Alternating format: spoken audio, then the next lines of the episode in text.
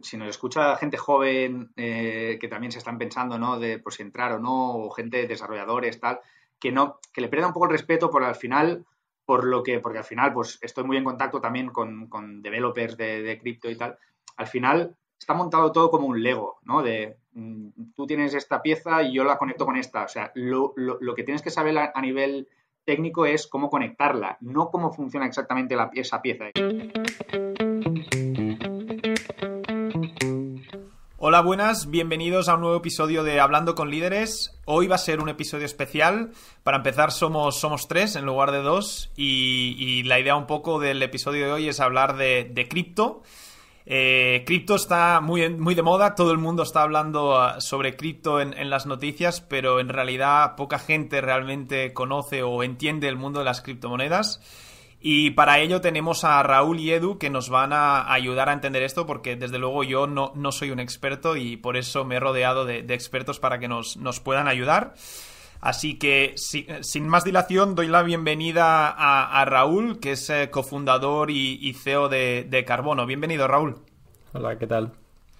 Mil gracias por tu tiempo y, y en segundo lugar tenemos a, a Edu Saez Edu es compañero mío de la universidad, ya hace unos añitos, han pasado unos años de esto. Eh, Edu también ha sido eh, consultor eh, en Bain y actualmente ejerce como consultor en temas de, de fintech y de estrategia para, para, entidades financieras. Bienvenido, Edu. Hola a todos. Así que nada, eh, para empezar, quizá para ponernos un poco en contexto de, del background, eh, me gustaría preguntarte, Raúl, eh, ¿en qué consiste Carbono y sobre todo cuál es la, tesis de, de, inversión de Carbono? Bien, pues Carbono al final es una empresa que llevamos ya unos años ayudando a, la gente y a las empresas a conectarse con, con el mundo cripto, ¿no? Digamos.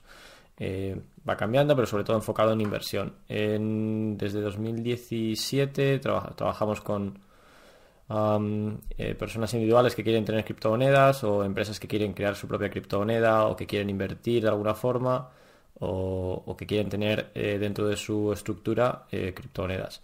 A partir de ahí luego el siguiente paso fue que montamos un fondo de inversión que se llamaba Cus Carbono en Malasia, de forma que gente que no tuviera la, estructura ¿no? para invertir directamente grandes cantidades, pues eh, nos envían el dinero nosotros, nosotros lo gestionamos de forma activa, con, con una custodia profesionalizada eh, y un portfolio distribuido. Muy bien. Y a nivel de, no sé si tienes alguna métrica interesante que puedas eh, comentar, ¿no? Fondos que, estáis gestionando o alguna métrica que para que el público eh, sepa un poco más de vosotros y también eh, un poco la tesis de inversión, en qué tipo de, activos, entiendo todos cripto, ¿no? Pero en qué tipo de activos estáis invirtiendo.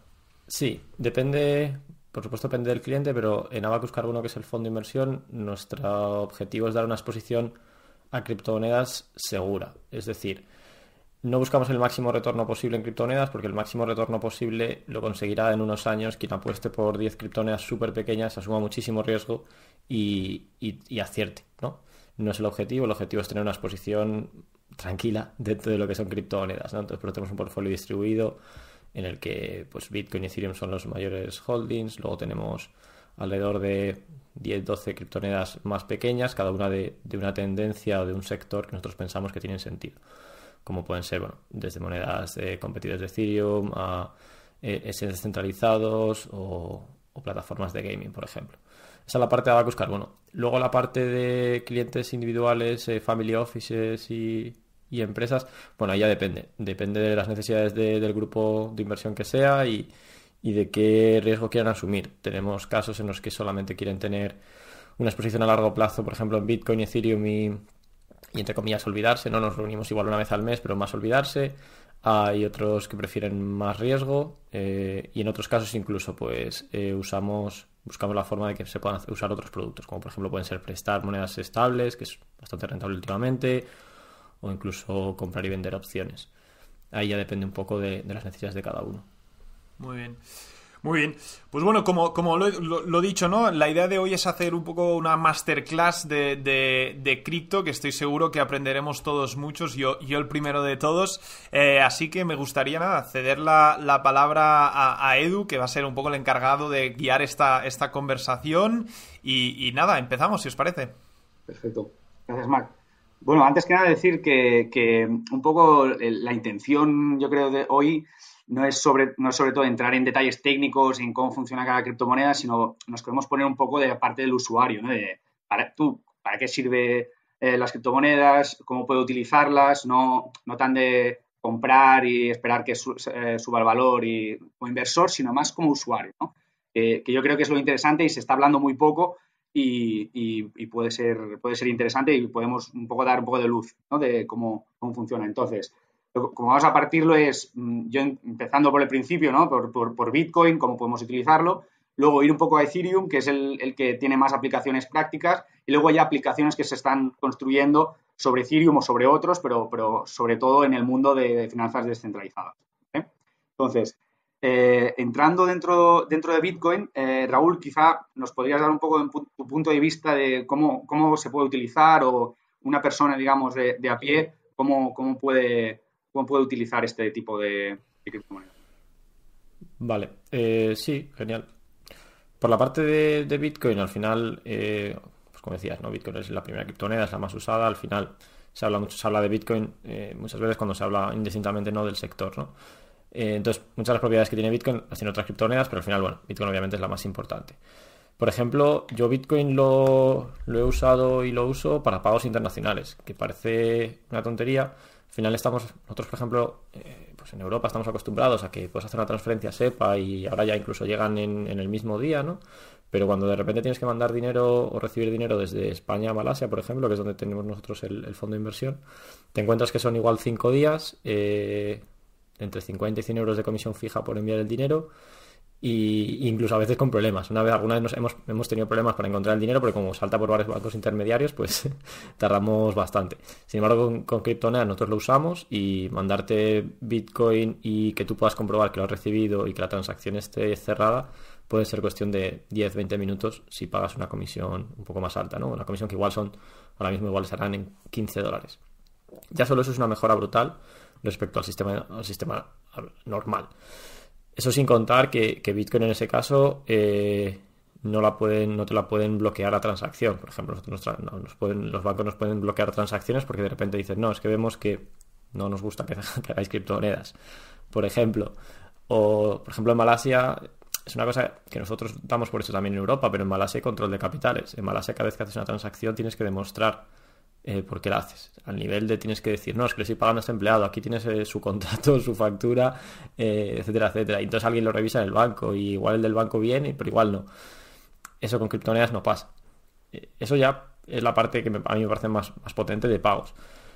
Luego, por otro lado, al final, como inversión, aunque obviamente nosotros, bueno, al final el objetivo no es no comprar Bitcoin y que suba y ya está, pero al final como inversión y como un activo que no está controlado por los bancos centrales, que tiene una, oferta limitada, 21 millones de bitcoins, es algo súper interesante en mi opinión y que demuestra que poco a poco tiene un, pequeño sitio. Sí, sobre todo ahora que están imprimiendo... Sobre todo ahora ¿no? que están imprimiendo los bancos centrales trillones, yo creo que esto, por eso también ha, ha, tenido tanta importancia últimamente. Yo creo que como se han alineado, un poco los astros, ¿no? Para que la gente se dé cuenta que, las monedas, que el euro, que el dólar, pues que pueden reducir su valor de manera centralizada, ¿no? Que alguien, pues un, alguien en el Banco Central Europeo, pues eh, toma una decisión y, hace que, nuestros euros valgan menos, ¿no? Y, o sea, por eso la, gente está buscando activos eh, em, escasos, ¿no? Que típicamente había sido pues el oro o incluso pues ponerlo en activos reales como, como inmobiliario o, o otras ovaciones, digamos, y ahora pues ha surgido esta opción ¿no? de, escasez, eh, eh, digital eh, y por eso lo usa, lo usa la gente. O sea, es un poco... sí, dime, dime. Sí, no, sí, en, en, línea con lo que decías, al final creo que nosotros por primera vez, o bueno, al menos yo, nosotros no hemos vivido, yo por ejemplo, yo tengo 30 años, ¿no? Nunca hemos vivido en un periodo de inflación enorme ni nada similar en, España, ¿no? Pero, por ejemplo, ahora pues con los estímulos fiscales sí que empezamos a pensar, joder, es que igual nuestro, el euro o el dólar van a, van a bajar, ¿no? Esto hacia dónde va. Pero en países como, por ejemplo, Latinoamérica, como Argentina, esto ya lo llevan viviendo tiempo y eh, hay una comunidad muy grande de criptomonedas, por ejemplo en Argentina, de gente que, igual que antes eh, guardaban dólares, dicen, pero es que para guardar dólares guardo Bitcoin o Ethers o criptomonedas, que es que además puedo viajar con ellas. Eh, y al final, pues eso, el oro o el real estate no puedes viajar con él, con criptomonedas sí. Y eso es una libertad muy grande. Y por ejemplo, durante pues, la, cuarentena, pues por todo el mundo hubo problemas de de delivery de, oro en los ETFs y demás. Los bancos estaban cerrados, eh, comprarte una casa no podías, pero Bitcoin y criptomonedas nunca dejaron de funcionar. Creo que ahí hubo bastante gente que dijo, ah, vale, espera, que esto igual alguna utilidad, algún valor tiene. Sí, yo siempre digo que cuando si va todo bien eh, no es necesario, pero si va todo mal, probablemente, ¿no? Como pasa en algunos países, por ejemplo Nigeria también, pues que hay eh, pues que pues los gobiernos toman malas decisiones para todo el mundo, pues la gente intenta ahorrarse eh, el gobierno de turno y ir directamente desintermediarizar el gobierno en este sentido. Muy bien. Entonces, eh, yo creo que ahora ya pues hemos entendido un poco pues Bitcoin, ¿no? Pues qué es lo que tiene, ¿no? Así grandes rasgos. Yo creo también que todo el mundo ya está un poco harto porque es lo que todo el mundo habla y tal. Yo podemos pasar a, Ethereum quizás. Eh, que yo, yo personalmente lo veo muy interesante porque, claro, yo me dedico también al mundo de payments y, también a nivel usuario creo que es, lo que se puede utilizar más, ¿no? Al final Bitcoin pues lo puedes guardar, lo puedes comprar, lo puedes vender, lo puedes transferir, pero no, no hay mucho más que puedas hacer, ¿no? En cambio Ethereum, que a mí me gusta definirlo como, al final, es programar flujos de dinero, ¿no? Que al final eh, tú lo que puedes hacer es poner ciertas condiciones que si se cumplen, pues se transfiere eh, el dinero de un punto a otro, ¿no? Que yo creo que esto es como la manera más fácil y rápida de, definirlo. Obviamente hay una profundidad bestial, pero yo creo que esto puede, puede ir bien como para, centrar un poco el tiro de... Es como un Bitcoin, pero programable, ¿no? Que tú puedes poner eh, contratos, condiciones, ¿no? ¿Cómo, cómo, te gusta definirle a ti, Raúl? ¿Cómo, cómo lo ves? Sí, no, estoy de acuerdo contigo. Me, gusta tu definición. Al final, eh, Ethereum es interesante la historia de cómo, nació. Al final, Bitcoin, una vez que nació, pues, eh, sobre todo cuando Satoshi, ¿no? El creador desapareció, pues mucha gente tenía ideas eh, diferentes de qué se puede hacer, ¿no? Al final, pues, era un proyecto, incluso ahora, ¿no? Sigue siendo un proyecto en crecimiento, en, formación, y mucha gente tenía ideas. Los creadores de Ethereum tenían una idea de, vale, Bitcoin, lo que dices tú, ¿no? Bitcoin está muy guay, hemos solventado un gran problema, pero estaría muy bien poder hacer cosas encima de el Bitcoin, la, comunidad de Bitcoin tenía la idea de no, tiene que hacer esto y lo hace muy bien y ser súper seguro. Y como Ethereum tenía otra idea, y crearon Ethereum de forma que puedes programar, ¿no? Eh, un poco con la idea de nosotros vamos a hacer esto y a ver qué se le ocurre a la gente.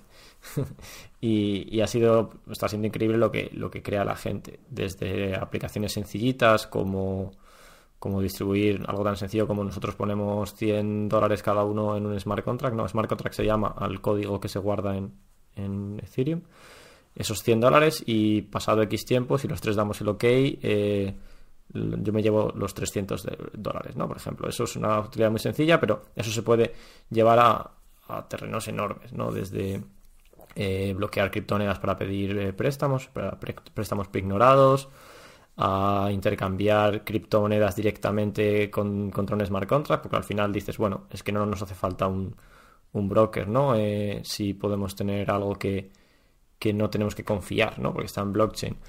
Ah, incluso temas de gobernanza. Ahora se está, están haciendo cosas muy interesantes. En, gente dice, vale, pues si podemos hacer votaciones en blockchain, podemos tomar decisiones en blockchain, ¿no? Y, eso va creciendo a un ritmo brutal y, es súper interesante. Y es que parece, parece sencillo, pero lo de programar el dinero al final es lo que hacen todos los intermediarios financieros, ¿no? O sea, si al final tú miras, bueno, es, bueno, puedes programar dinero e información también, que es lo, lo que decías tú más de, pues, de organizaciones, ¿no? De, O de votar, por ejemplo. O sea, claro, en el momento que tú puedes programar dinero, información, eh, si, si, lo pensamos, es lo que hacen los bancos, es lo que hace un broker de acciones y es lo que hace una aseguradora y es lo que hace todo. Entonces, claro, al final es sustituir bancos, aseguradoras o todos los players, todos los intermediarios financieros por código. ¿Vale? Y entonces, claro, esto es muy potente, no solo eh, a nivel usuario de pues, mejora de, la experiencia de usuario, sino eh, ya a nivel de creación de valor, ¿no? Que claro, al final si, si quitas un intermediario, ¿no? Pues como Uber eh, hizo con, taxistas, claro, el valor va a la gente, ¿no? Que yo creo que es lo que, lo que está muy alineado con, el mundo ahora que vivimos, ¿no? De la gente se está dando un poco cuenta que, los intermediarios, digamos, pueden controlar mm, todo, absolutamente, pero sobre todo la información y el dinero. Internet ya desintermediarizó mucho el, mundo de la información, ¿no? Al final, pues, como el periodismo con Twitter, ¿no? Pues, eh, pues lo podemos ver en muchas industrias. Eh, pero claro, ahora ya puedes desintermediarizar el dinero, ¿no? Y esto es muy, muy potente. Pero antes, antes de entrar en, las aplicaciones, yo creo que estaría bien como explicar un poco eh, qué es Ethereum, ¿no? Porque yo creo que la gente eh, confunde mucho también eh, la plataforma, ¿no? Que, es, que sí que es Ethereum, la Ethereum Network, con el token, que es el Ether, que va por dentro, que es para utilizar la plataforma. Entonces, yo creo que ahí también, Raúl, nos gustaría un poco que nos, nos un poco eh, pues las diferentes capas que hay de, Ethereum para, para, ponernos un poco en situación y luego ya, ya podemos entrar en, aplicaciones más, prácticas. Vale. Vale, vale, pues empezando entonces ahí por, por Bitcoin. Claro, en Bitcoin al final eh, tenemos entre comillas la suerte de que todo se denomina igual, ¿no? Entonces, sí, sobre todo hablado no se diferencia, ¿no? Bitcoin es Bitcoin con B mayúscula es la red, ¿no? Es eh, toda la tecnología que hay y los famosos mineros que hacen que funcione, los, nodos, la tecnología detrás, que es blockchain, ¿vale? Bitcoin con B minúscula eh, es la unidad que mueve, eh, se mueve dentro de esa red, ¿no? El, que el, ticker sería BTC, ¿no? En el caso de Ethereum tenemos Ethereum es la red, es toda esa tecnología y la criptomoneda, en vez de ser Ethereum con E minúscula, es Ether, ¿no? Eh, en el caso de Bitcoin, los Bitcoins son unidades de, mm, digamos, bueno, podemos discutir si, no, si es o no, pero es de dinero, ¿no? Una moneda virtual, una criptomoneda. En el caso de Ether se considera más, eh, por así decirlo, gasolina, ¿no? Eh, el Ether se usa para pagar por usar esa, esa red, ¿no? Ethereum. Eso puede ser desde, porque claro, cuando todas estas aplicaciones que, comentamos, eh, tú cuando las usas estás escribiendo en blockchain, ¿no? Para escribir en blockchain siempre tienes que pagar porque cada vez que tú escribes en blockchain va a haber va a haber que guardarlo y todo el mundo va a tener que decir, ok, de acuerdo, esta transacción la hemos guardado, esto ya está para la historia aquí, es la, gracia de blockchain, ¿no? Entonces ese sirve para eso.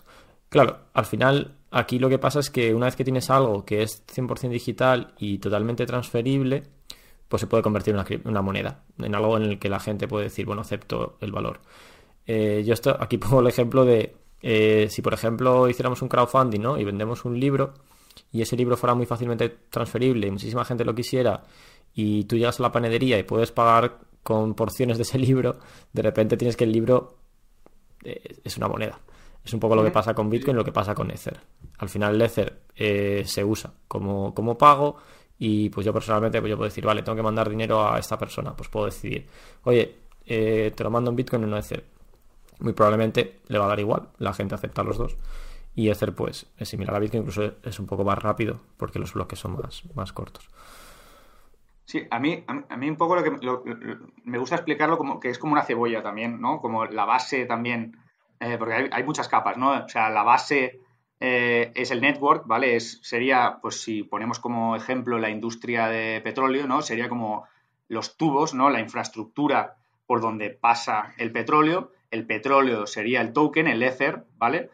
Y, pero, pero, claro, esto es muy simple porque al final eh, lo que yo veo es que Ethereum no es solo eh, un consumible, ¿no? Un, algo que tú usas para usar el network, que eso es una aplicación, sino al final también es como tener una acción de esa infraestructura, tener como una parte de ese network, porque al final, eh, claro, ese network genera unas revenues, ¿no?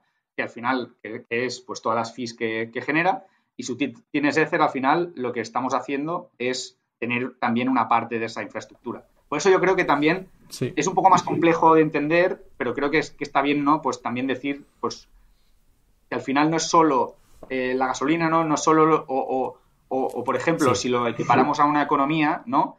No es solo eh, el dinero que tú utilizas para comprar cosas o, para pagar impuestos eh, en esa economía, sino es como también una parte, ¿no? Un, un, treasury bill sería o un bono, ¿no? Que, te puede dar un rendimiento. O sea, podemos entrar un poco ahí, Raúl. Sí, al final es. Eh, creo que es una consecuencia de que sea. Eh, las criptomonedas en general, ¿no? Bitcoin y Ether en concreto sean, sean activos que cuya oferta está limitada, ¿no? Al final, si tú tienes un, un, euro, pero el Banco Central se pone a imprimir eh, euros como ahora, pues tu proporción ¿no? de cuánto tienes del total de todos los euros va bajando. Sin embargo, en Ether no pasa, ¿no? Eh, en criptomonedas. Al final, eh, como se usa para pagar internamente em, y los mineros, eh, bueno, aquí no lo hemos explicado, ¿no? Pero una de las partes son los mineros, ¿no? Que son los famosos, los famosos ordenadores que están haciendo cálculos con ordenadores para asegurar blockchain, ¿no? Al final lo único que hacen es decir, vale, eh, si alguien quiere editar blockchain, tiene que superar a todos estos miles de millones de dólares en inversión en, tecnología, ¿no? Ellos reciben Ether o, Bitcoin, ¿no? Eh, como recompensa por hacer esto, ¿vale? Y al final ellos luego esa criptomoneda la venden eh, para costear sus, inversiones y para sacar beneficio. Y por otro lado están los usuarios, que son los que pagan Ether. Al final ahí es donde se crea esa gasolina que tú comentabas, ¿no? esa gasolina que se usa dentro del sistema. Entonces, sí, al final tú no tienes una, una, no tienes una proporción, ¿no? De, no vas a tener, no vas a recibir beneficios, digamos, no, no, no vas a recibir dividendos, pero sí que tienes una porción de, la red y cuando alguien llega nuevo y quiere usarlo, tiene que comprarlo. Y como tiene que comprarlo, tiene que comprarlo a los que ya existen, ya sean usuarios, mineros o nosotros, por ejemplo. Sí, bueno, esta parte de que no recibes eh, un interés, bueno, esto va a cambiar ahora también no vamos a entrar tampoco en ahora pues el proof of work, proof of stake, ¿no? De, cuál es la manera de asegurar la red, pero, pero al final yo lo que veo de, de, Ethereum, que diferencia con Bitcoin también, es que lo que decíamos, ¿no? No solo sirve para una cosa, no solo sirve para hacer pagos o para guardar o eh, usarlo como reserva de valor, sino que además te puede dar un, un rendimiento, ¿vale? Es un activo productivo. Entonces, claro, al final lo puedes usar o para generar rentas, ¿vale? Como tener un bono que te paga X, X eh, cada, cada X tiempo. Lo puedes usar para eh, simplemente pagar la gasolina, digamos, o pagar el tax de usar eh, la network, o la puedes usar también pues para almacenar valor, porque como decías, pues tiene una oferta limitada, ¿no? O sea, esto también, este, este triple point, ¿no? thesis, esto es lo que hace también que sea un poco complejo porque pues unos lo pueden entender de una manera, otros lo usan de otra, ¿no? Y es la primera vez que yo veo que hay, existe un activo eh, que se puede utilizar para tantas cosas diferentes, ¿no? Y eso le añade un nivel de complejidad que muchas veces pues la gente dice, vale, eh, Bitcoin lo entiendo, pero Ethereum no, ¿no? Yo creo que si tener claro esos tres puntos eh, sirve mucho para, para poder entenderlo, ¿no?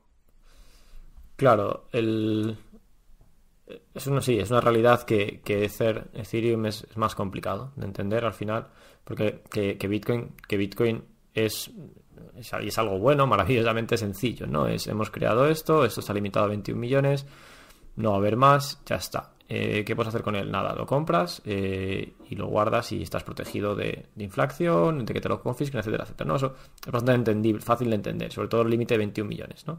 Sin embargo, cuando llega pues, eh, Ethereum, pues lo que dices tú, ¿no? Ya entran otros, otras cosas, ¿no? Es, ya que si quieres calcular, por ejemplo, su valor o estimarlo, tendrías que decir, vale, pero ¿cuánto uso va a haber de la red? Eh, ¿Cuánta actividad va a, traer? Eh, ¿Qué porcentaje de, yo sé, de, las finanzas tradicionales se pueden pasar a Ethereum? ¿Cuántas fees pagarán? Ya empieza a ser más complicado porque entran diferentes players en, la ecuación y, y no es tan sencillo. Pero eso, claro, no quiere decir que sea peor, claro, significa simplemente que es, más complicado de entender, porque es un sistema, pues, en mi opinión, más, más grande y más, más complejo. una cosa aquí. Tengo, tengo una, una, pequeña duda eh, sobre lo que estáis comentando. Me, da la sensación a mí eh, que, que, un poco se podría argumentar que Ethereum, ah, en comparación como, con Bitcoin, sí que es un activo o podría ser un activo productivo, ¿no? Porque una de las críticas que, que yo he escuchado más eh, es sobre, bueno, mm, el mundo cripto es especulación porque no son activos productivos como podría ser pues las acciones de una startup o de una, una empresa que esté en bolsa, ¿no? Eh, ¿Qué pensáis sobre eso? ¿Es, verdad que hay algunas criptos que sí que se podrían considerar activos productivos versus otras que son más especulación? ¿Cómo, cómo lo veis vosotros? Sí, eh, o sea, yo, yo, yo, como lo veo es 100% es productivo, pero eh, la, la, gran diferencia es eh, que Bitcoin es productivo para los mineros. Si en el momento que tú participas de, de, la infraestructura y ayudas a mantenerla, entonces es cuando recibes valor, ¿no? Pues Bitcoin, pues tú tienes que comprarte cierta maquinaria bastante específica y, simplemente tú le prestas un servicio de para mantener eh, la, infraestructura entonces pues recibes unos, unos rewards, ¿no? Unas recompensas eh, y, en Ethereum hasta ahora también era así, ahora se va a cambiar un poco eh, a staking, que bueno, a proof of, stake, que básicamente resumiendo mucho, pues es, no vas a necesitar maquinaria tan específica, sino podrás hacerlo de manera más fácil, ¿vale? pero es otra manera de mantener el network y esto es, esto es lo que se conoce como, como, como staking, que es eh, bloquear, digamos, eh, bloquear tus, tus ethers, ¿vale? Para prestar ese servicio y te dan un X%. Ahora creo que está como sobre el 8%. Dicho muy por encima, ¿eh? O sea, ahora un técnico de, de Ethereum pues, me, me, mataría por, por 20 lados diferentes, pero yo creo que para no entrar Esa es la idea, mantenerlo sencillo.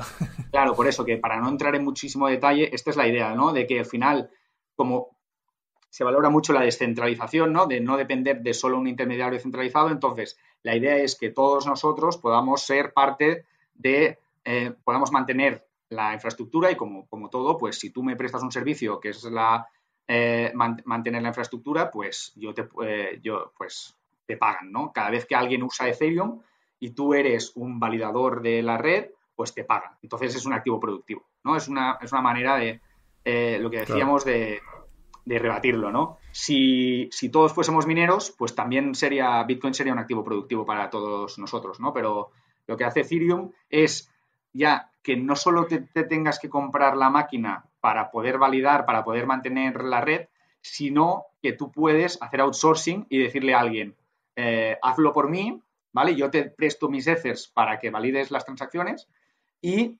ese mm, third party eh, te, puede dar un rendimiento, Esto no es lo ideal tampoco en cuanto a descentralización, pero es más, es mejor que, tenerlo en, unos pocos. Pero yo no entro en si es mejor eh, Proof of Work o Proof of Stake o si es mejor Bitcoin o Ethereum. Es muy diferente porque ahí hay unas guerras brutales, pero es muy diferente y simplemente, pues yo creo que está bien tener diferentes opciones eh, para, escoger y que cada uno escoja un poco lo que, lo que crea, ¿no? Total.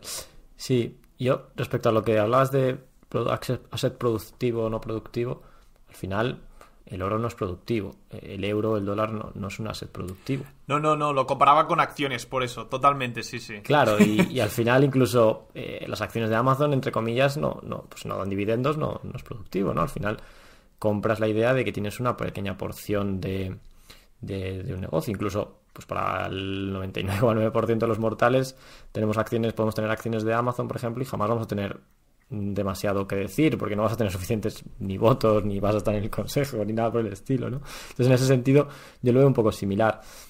Al final es que las criptomonedas también se comparan muy rápidamente con, que es normal, ¿no? Con las acciones, porque pues es el mismo formato, ¿no? Hay exchanges, vemos el precio que cambia, sube, baja, se reportan parecido, pero al final no es, no hay una empresa, es un modelo diferente. Hemos cogido algo nuevo, que es normal, lo hemos metido dentro un poco de, de, pues de los moldes que conocemos, a ver cómo lo encajamos un poco, ¿no? Que es normal, es lo que, le pasa a los reguladores, ¿no? Decir, bueno, ¿y cómo, cómo aplico la regulación a esto? ¿Eso es, ¿Qué es? ¿Es una, moneda? ¿Es una commodity? ¿Es un, ¿Es un activo? O sea, es un es equity. Entonces, es normal, pero yo creo que esto requiere pensarlo como algo diferente, algo, algo, algo nuevo. Tiene similitudes, pero al final pues no, no tienes un porcentaje, eh, no hay una empresa detrás, no hay una, una, matriz, pero aún así eso no quiere decir que no, no, tenga valor. Y aquí el gran problema al final es que son protocolos. Es como si pudiésemos invertir en Internet pues en TCP/IP o, o en la tecnología de email, ¿no? ¿Qué es lo bueno y lo malo? O sea, es pues malo porque al final pues no tenemos una categoría pues a nivel regulatorio como para definir qué es exactamente y cuesta un poco de entenderlo.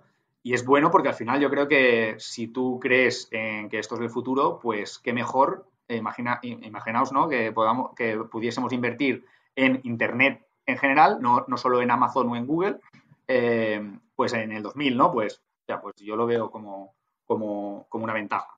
Eh, pero bueno, pero bueno, ahora que, hemos dicho esto también de, Amazon y, Google, yo creo que los Amazons y Googles también del futuro ya no son tanto el Bitcoin o, Ethereum, ¿no? Porque es lo que decíamos, que son más el protocolo, sino las aplicaciones que se, pueden construir encima de, estos, protocolos, ¿no? Sobre todo en Ethereum estamos viendo que, hay muchísimas aplicaciones que ya has avanzado un poco, Raúl, ¿no? Pues aplicaciones que se podían hacer simplemente con smart contracts, ¿no? Con contratos automáticos que, no dependan de, de la decisión de nadie a nivel central, sino que un poco entre, entre todos, ¿no?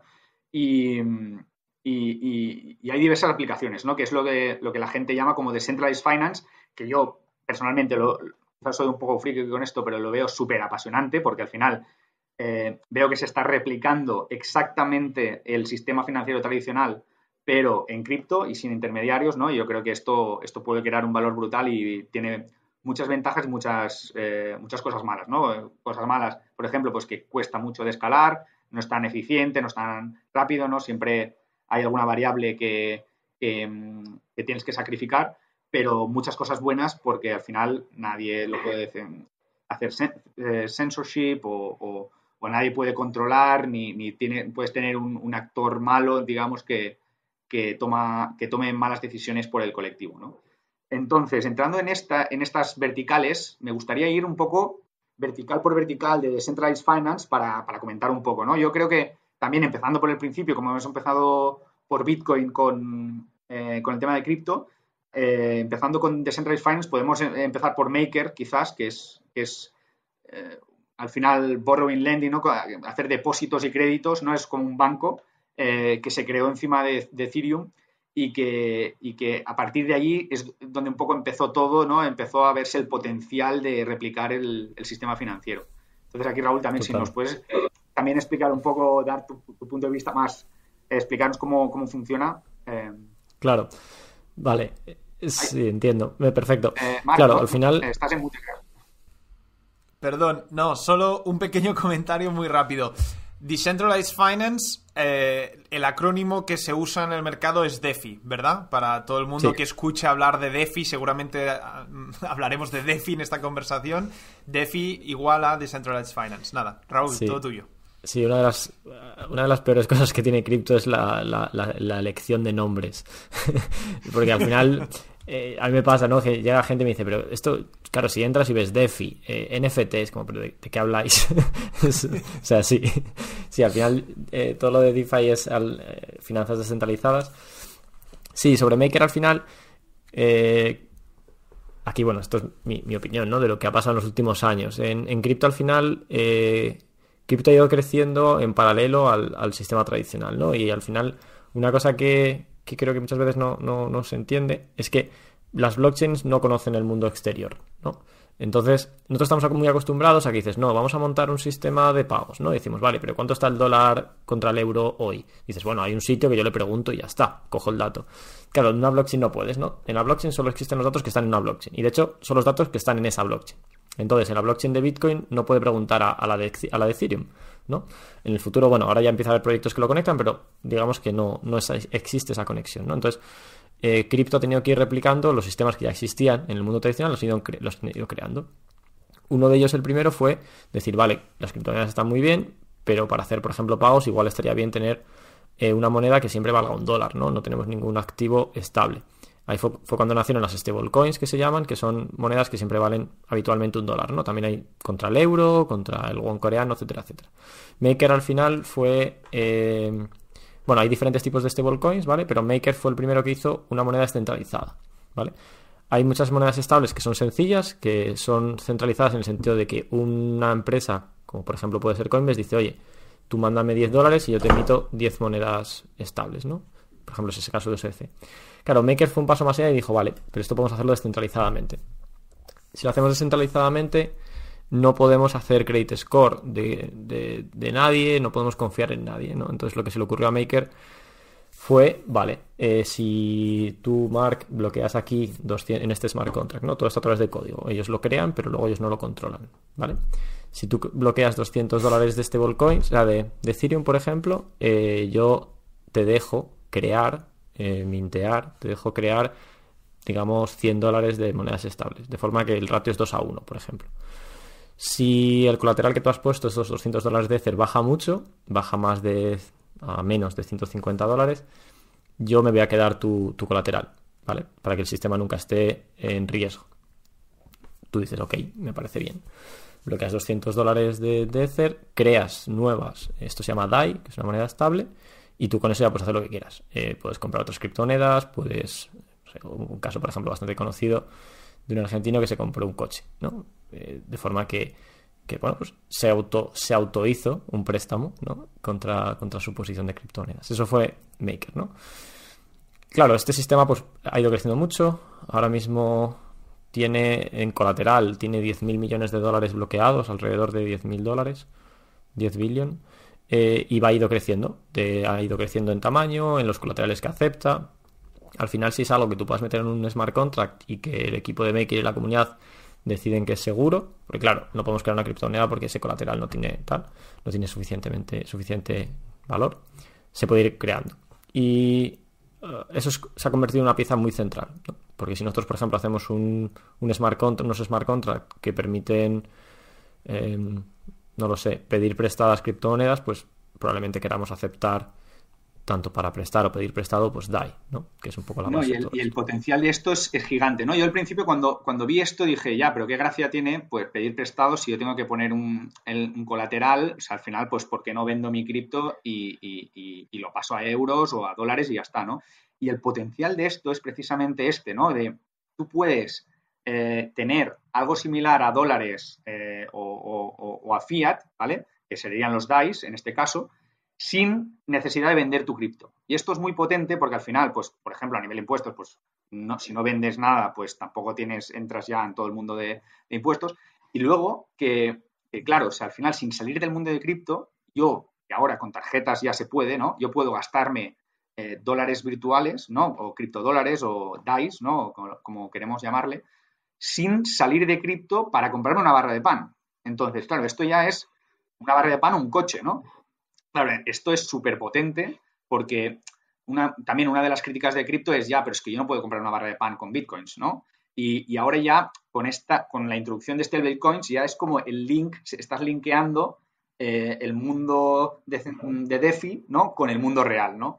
Y esto es un poco también la manera que yo veo. Cuéntanos, Cuéntanos esto, justo esto que dices, cuéntanos cómo funciona. O sea, ¿por qué puedo comprar una barra de pan con una tarjeta eh, gracias a, esta tecnología? Es decir, un poco cómo funciona internamente. Sí, porque al final, eh, al final, pues eh, una tarjeta lo que hace es conectar, ¿no? Lo, lo, importante es que cuando tú vas a pagar la barra de pan, que el TPV pueda comprobar que hay fondos, en, que tú tienes los fondos suficientes para comprar la barra de pan, ¿vale? Entonces, esos fondos suficientes, ¿vale? A todo el mecanismo que hay detrás de la tarjeta, le da igual que sea eh, euros, dólares o lo que sea. Al final, lo importante es tener información de cuánto vale cada una contra una versus otra para, comprarlo. Entonces, claro, le, realmente eh, para, el sistema de pago con tarjeta le da igual que sea un criptodólar que un dólar si, siempre que, sea uno, uno, a uno, ¿vale? Entonces, claro, yo no puedo usar Bitcoin para comprar una barra de pan porque quizá tengo que pagar 8 euros de, fee de transacción, me tengo que esperar 10 minutos, 20 minutos. Pero con las stablecoins lo bueno es que las fees son mucho menores, mm, es mucho más rápido, entonces es muy, mucho, es más similar a, al euro que conocemos, a la transacción casi inmediata que conocemos, ¿no? Creo que pues Visa Mastercard están en, no sé si 9.000 transacciones por segundo, eh, Ethereum era como 7 transacciones por segundo, entonces, claro, eh, Bitcoin incluso menos, creo.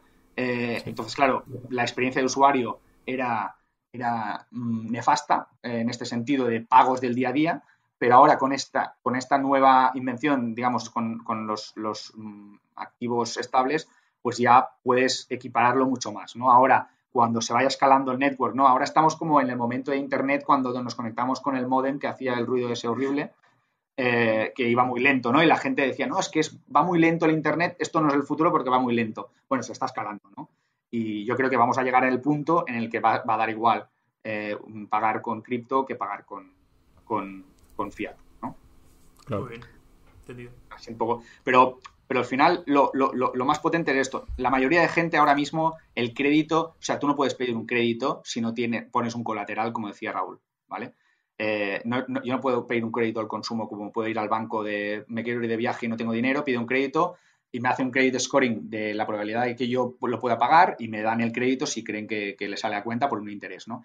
Esto no se puede hacer por el momento, ¿vale? Se está desarrollando también con, oráculos y tal, y yo creo que se va a poder hacer, pero por el momento, sobre todo lo usa la gente para ponerle un colateral y para luego comprar más criptomoneda con esa moneda estable para, apalancarse, digamos, su posición y si creen que, va a subir o bajar, ¿no? Para apostar. De momento se, utiliza el, crédito para esto porque es lo más fácil, eh, como decía Raúl, ¿no? Pues a nivel de un, smart contract, de pues si tiene, si, si tú pones eh, X por ciento de colateral y baja el precio de manera que ya cubre tu colateral, pues tú pagas con tu colateral y, tienes cero, ¿no? Entonces esto es lo más fácil, es el primer, el primer eh, escalón de, del sistema financiero crediticio.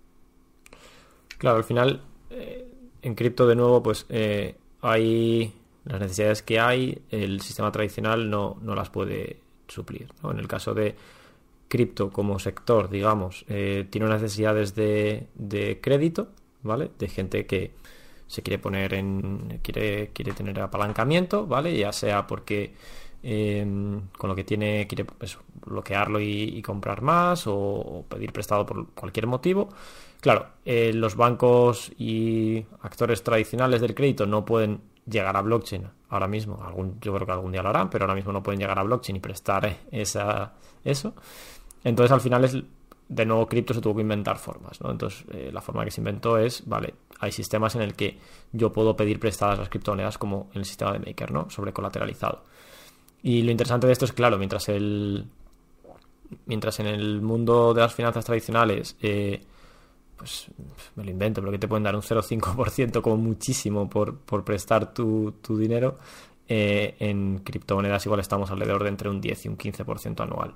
O sea, hay un, hay un, salto tremendo. Entonces, al final eso crea un, negocio y, crea eh, un interés. Ese, ese salto se irá cerrando poco a poco, según entren players más tradicionales pero bueno, ahora mismo existe y es verdad que es, el mayor, mayor driver de, interés por las monedas estables. Y en el caso de los pagos que... esto, y, lo, bonito de esto, Raúl, al final es que al no tener intermediario, digamos, que se quede un margen de ese interés entre el que la gente paga porque le dejen prestado y el que, y el que paga, eh, el que recibe, digamos, el, el que da un depósito, claro, hace que al final, por, por, por definición, el interés que puedas tener sin intermediario sea mayor. ¿no? Esto al final también es lo bonito de todo el mundo de cripto que, desintermediariza eh, todo esto y el valor va a la gente, ¿no? No, al intermediario. Claro, porque eso es interesante. Cuando, por ejemplo, los sistemas de, crédito, eh, bueno, por ejemplo, Compound es el, el, más grande, ¿no? Pongamos Compound. Compound funciona muy similar a Maker, ¿no? Eh, yo puedo llegar y bloqueo Ether, y entonces con eso me dicen, vale, puedes pedir prestado hasta tanta cantidad. Y aparte me dicen, vale, el Ether ahora mismo se está prestando al 5%, eh, tú recibes un 2%, ¿vale? Entonces yo puedo hacer las dos cosas, o prestar o pedir prestado, ¿no? De si tú, Mark, pides prestado eh, DAI, por ejemplo, yo voy a recibir casi todo lo que tú pagas, y hay una pequeña comisión que se lleva al protocolo que luego eh, están en ello, pero al final eso se va a repartir entre los, entre los dueños de ese protocolo. Y los dueños del protocolo es toda persona que tenga la criptomoneda de ese protocolo. Entonces, como decía Edo, al final es una forma mucho, mucho más eh, justa, creo, que el sistema tradicional actual de tú tienes tu dinero en el banco, no te dan nada, incluso te cobran por tenerlo y el banco hace lo que le da la gana con él y, y lo imprime cuatro veces, ¿no? Entonces, eh, es, es muy interesante. Y este es el gran potencial de cripto también, o sea, a nivel ya de creadores, de, gente que, crea cosas, a nivel de emprendedor. O sea, si tú eres capaz de crear un protocolo que lo utiliza muchísima gente, eh, básicamente te hace rico porque, porque tú pues, puedes tener mucho, muchos tokens de ese protocolo y es como muy democrático, ¿no? Es la mejor manera, la manera más, no la mejor, pero la manera más justa, yo creo, de repartir el valor, ¿no? De si yo, creo algo que lo utiliza mucha gente, que crea mucho, mucho valor para, muchas personas con billones de, de, valor, pues al final mm, yo voy a ser uno de los principales beneficiados y no solo yo, sino la gente que confía en mí en, el principio, ¿no? Pues si yo creo un protocolo y Mark cree que, el protocolo va a tener potencial, pues puedo comprar los tokens de mi protocolo eh, y luego, pues a medida que vaya creciendo, al final todos, todos vamos a, tener ese valor, ¿no? Que es que al final también esto es lo que se equipara a toda la industria de inversión de, pues de VC, sobre todo porque es de un nuevo proyecto, pero también al final democratiza toda la industria de inversión, ¿no? si tú confías en un proyecto, eh, ya no hace falta hacer rondas de inversión, etcétera, sino simplemente compras el token y ya, eh, y ya digamos, estás participando de, ese protocolo.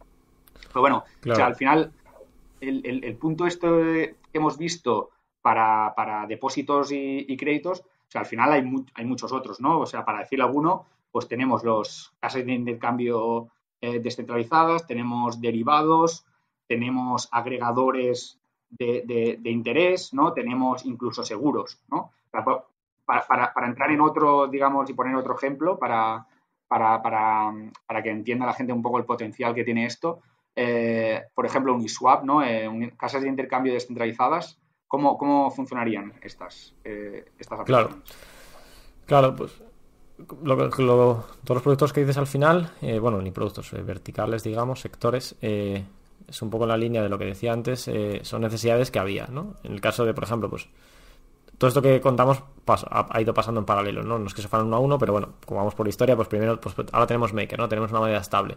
Claro, pero ahora tenemos el problema de, vale, yo tengo, tengo Ether, quiero comprar DAI, ¿dónde lo hago? tradicionalmente eso tenías que ir a un exchange, ¿no? Eh, lo más famoso, pues un Coinbase, por ejemplo, ¿no? Paso a Coinbase y en Coinbase lo depositas. Coinbase al final es una casa de cambio y pones una orden y es todo centralizado, ¿no? Y tú durante el tiempo de esa transacción tú confías en Coinbase y el saldo que tienes en Coinbase, pues pierdes el control, ¿no? Lo, tienes ahí. ¿Vale? Crypto que dijo, vale, tenemos smart contract, tenemos algo que permite hacer eh, lo que hace Coinbase, pero de una forma eh, sin confiar en nadie. En el caso de los, eh, de los exchanges descentralizados, ¿no? de las casas de cambio descentralizadas, en los smart contracts, la idea es bastante sencilla. Es, Mark, tú por ejemplo pones en un smart contract un Ether y dices, quien ponga 2700 DAI del otro lado, se lo vendo automáticamente, ¿no? Entonces tú pones en un smart contract ese, ese Ether y llego yo y digo, vale, me gusta el precio, pongo 2700 y el smart contract automáticamente dice, Mark, tus 2700 DAI, Raúl, tu Ether no necesitamos confiar en nadie. El código funciona. Eh, eh, aparte de que el, código tenga un error, no, no, no hay más narices, ¿no? Y tú puedes decidir el precio y puedes decidir diferentes condiciones. Esto es posible. El problema es que es muy poco eficiente tener un smart contract para cada persona que quiera hacer un trade, ¿no? Cada persona que quiera hacer un, intercambio, decir yo a esto y este es mi smart contract, no, no funciona bien, ¿no? No, no escala, ¿no? la famosa no escalar. Eh, entonces, al final, una de las eh, ideas más interesantes eh, que hubo en esto fue Uniswap, que es un modelo que antes usó otro proyecto, se llama Bancor, pero Uniswap ha sido el más grande haciéndolo, que es, vale, vamos a hacer que hay una, una línea, una curva de precio, ¿vale? En la que hay dos assets. En el caso de Uniswap es un asset, el que sea, y Ether. En el caso, pongamos en nuestro ejemplo, DAI y Ether, ¿vale? Entonces, yo puedo ir a Uniswap, ahí hay unas reservas que ahora vamos quién las pone de DAI y Ether, y yo puedo decidir o comprar DAI o comprar Ether, ¿vale? En el caso, por ejemplo, de yo tengo Ether y quiero comprar DAI, voy y está a 2700 y yo compro eh, unos cuantos Ether. Yo deposito DAI, sale Ether. Como ahora Uniswap en, en su liquidez tiene más DAI y menos Ether, porque yo me, lo me lleva unos cuantos, ahora el precio ha subido. ¿vale? Porque la, curva dice que tiene que ser siempre 50-50. En ese caso, entonces igual el, el, Ether ha subido a 2.900. Si luego llega Edu y compra, él ya compra a 2.900. Igual sube a 3.000, ¿vale? No es, tan, no exagerado, obviamente. Que, tienes que usar, tienes que mover muchos millones para mover tanto el precio, pero funciona así, ¿vale? De forma que de repente tenemos un sistema en el que puede haber incluso varios diferentes trades al momento, ¿vale? Porque hay siempre un, precio y tú ves el precio, lo aceptas o no lo aceptas. la cuestión aquí interesante es, vale, pero ¿quién está poniendo esa liquidez? ¿Quién está diciendo, oye, aquí están mis, mis DAI, los puedes comprar? Bueno, eso lo que se hace es que hay otros actores, que son los proveedores de liquidez, que también podríamos ser nosotros, pongamos, eh, en el que yo digo, vale, yo voy a poner aquí eh, al precio inicial 2.700 DAIs y un Ether, ¿vale? Y quien quiera, yo no puedo decidir quién, quien, quien venga y ejecute una compra una venta contra este smart contract, realmente lo está haciendo proporcionalmente contra mí. Eso significa que yo estoy aceptando o vender eh, Ethers a 2700 o comprar Ethers a 2700 e irá cambiando el precio, ¿no? Claro, mm, ¿por qué voy a hacer yo eso? ¿No? Porque, ¿para qué, qué interés tienes en esto? Bueno, la cosa es que las comisiones, en el caso de Uniswap, que es un 0,3%, un 0,3%, ¿vale? Que paga todo el mundo que hace un trade, se distribuyen entre los proveedores de liquidez, ¿vale? Entonces... Que esto, a su vez está muy relacionado con lo que decía Mark de, los activos productivos. O sea, al final tú puedes utilizar eh, tu cripto, hacerla trabajar para, eh, para dar un servicio a alguien y, eh, darte un beneficio. Pues en el caso de Ethereum puedes decir, mira, voy a participar en, el mantenimiento de la red de Ethereum y esto es staking y entonces me van a dar un X por cien. Quizás puedes decir, no, mira, quiero usar mi cripto para darle un préstamo a alguien y yo me, quedo una parte del interés que él pague, que esto sería lo que hemos dicho antes de, Maker, ¿no? Con, un cripto banco, digamos. O ahora decir, no, mira, yo lo que se lo quiero dar a, una, a un exchange, a una casa de cambio, para que eh, lo pueda usar para hacer intercambio de, criptoactivos y eh, quedarme con una parte de la comisión. O sea, al final esto es como un poco lo, lo que lo bonito de, todo esto es, esto, ¿no? que tú prestas un servicio, tú participas y tú te quedas con la parte de valor que creas, ¿no? Que no, no, se lo queda eh, Coinbase en este caso o un banco dando un crédito, sino, sino te lo quedas tú que eres el que tiene el activo. Claro. Al final, por ejemplo, en el caso de Uniswap, eh, en el caso de Uniswap, por contaros la anécdota, es, muy curioso. Eh, Vitalik, que, es el, creador, uno de los creadores de Ethereum, puso un tweet diciendo: Se me ocurre que esto se podría hacer así, de esta forma muy sencilla. Y, un chaval cogió y dijo: Ah, pues venga, lo voy a hacer. Eh, desarrolló los smart contracts en, no sé, unos meses y lo, lanzó en una web y dijo: Aquí está. quien lo quiera usar, para adelante. y al principio fue muy pequeñito. Al principio, pues claro, es código que no está probado, la gente no lo conocía, pero yo, por ejemplo, fui, no sé, yo lo probé la primera semana. Y, claro, al final él hizo el código, lo subió y ya está. Si en ese momento él hubiera desaparecido, ya daba igual, porque el código ya estaba en blockchain. Él ya no tenía control sobre ese código. Y, lo interesante de esto es, vale, hay dos actores, eh, en este caso ha funcionado, se han alineado los incentivos, hay gente que quiere poner liquidez porque se lleva una comisión, hay gente que quiere hacer trading. Ya está. El sistema es autónomo no hace falta nada, no, no se puede caer, no hay servidores que mantener, no hay un equipo de ventas. Y bueno, el equipo de Uniswap sigue desarrollando, pero mm. nuevas versiones con nuevas mejoras, pero si desaparecen, eh, está ahí.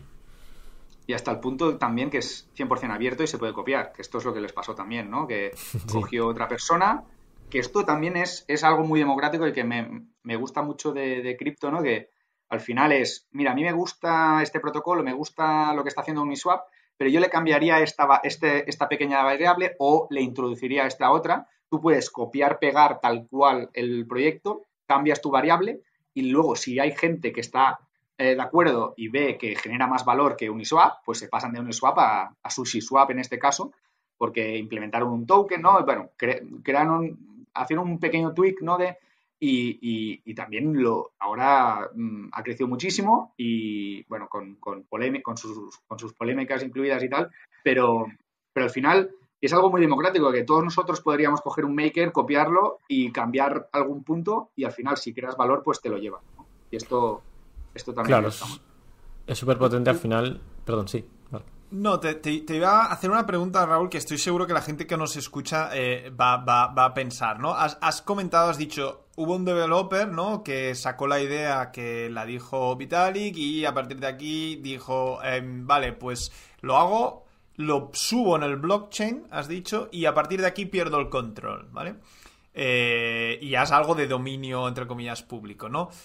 En palabras terrenales, cuéntanos eh, primero quizá la diferencia entre blockchain y cripto, que es todo lo que estamos hablando, y, por qué o cómo pasa esto de yo, yo creo un código, que yo creo que hasta aquí todos entendemos, lo meto en blockchain y oye, eso ya todo el mundo lo usa y yo no tengo control. ¿Cómo, cómo pasa todo esto? ¿Por qué, funciona? Claro. Eh, cripto, al menos yo personalmente, yo cuando hablo de cripto hablo del sector, ¿no?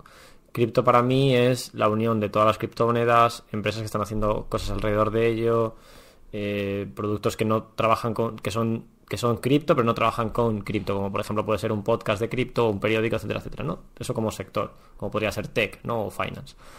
Em, blockchain es la tecnología de la que hablábamos en Ethereum o Bitcoin. Al final, la blockchain de Ethereum es lo que es Ethereum de verdad, ¿no? Donde se usa los Ether, la infraestructura, exacto. Entonces, em, el modelo en el que eh, Hayden, este chico, crea el, smart contract, ¿no? El código y lo, y lo sube y lo hace disponible. Al final, una cosa que, es bastante, a mí me parece bonita de cripto es que cripto es capitalismo salvaje, ¿no? Es ganar dinero y tiene una gran vertiente de especulación, pero también funciona, es imprescindible, diría yo, eh, que todo sea open source, código abierto. ¿Vale? Entonces, ¿por qué? Porque yo no voy a coger, yo no voy a poner liquidez en un smart contract, en un código, en un sistema que yo no puedo verificar y conocer. Porque yo no sé si es smart contract. Si yo voy a poner, de repente pongo 10 Ether y de repente se los manda directamente al creador. Entonces, esos smart contracts se suben, eh, se, enseñan, la gente los verifica. Em, pues yo, por ejemplo, yo pues ya no programo, pero tengo eh, estudio informática, yo me reviso lo que, lo que hay y algunas veces he dicho, esto no, no tiene buena pinta, que esto no lo voy a usar. En el caso de Uniswap, él lo subió, muchísima gente lo revisó y ganó tracción. Al final en cripto eh, tiene también una vertiente muy grande tecnológica, pero lo, más importante en cripto al final son las comunidades que se montan detrás. Uniswap, el código se puede copiar, nosotros podemos lanzar un Uniswap ahora, pero ¿por qué alguien lo iba a usar? Al final Uniswap, el, verdadero, tiene una reputación de, de, varios años, de que son buenos desarrolladores, de que nunca ha tenido un problema y de que mucha gente confía. Como mucha gente confía, tiene mucha más liquidez. Como tiene mucha más liquidez, da mejores precios. Como da mejores precios, eh, más gente vaya a, usarlo y cuanto más gente lo va a usar, más comisiones ganan los que proveen liquidez. Al final se crea un, círculo virtuoso.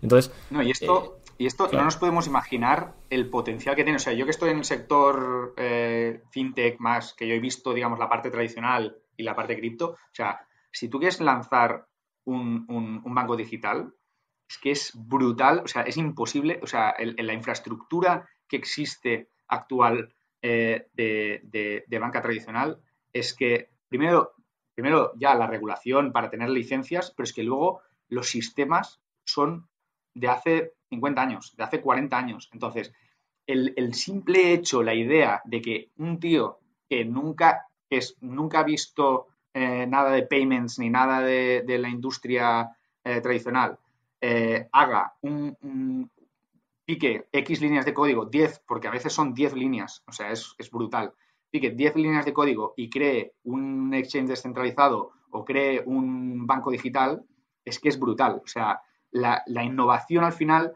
siempre tiende a ir de, parte de, la de, de este tipo de tecnologías. Es como Internet, ¿no? Antes tú querías crear, eh, crear una, una, tienda de melones y pues tenías que eh, pagar un alquiler, tenías que pedir una licencia, que te diesen la empresa, darla de alta, etcétera, y, con internet lo que se hizo es pues que en una semana ya podías tener una, ya podías vender melones online, ¿no?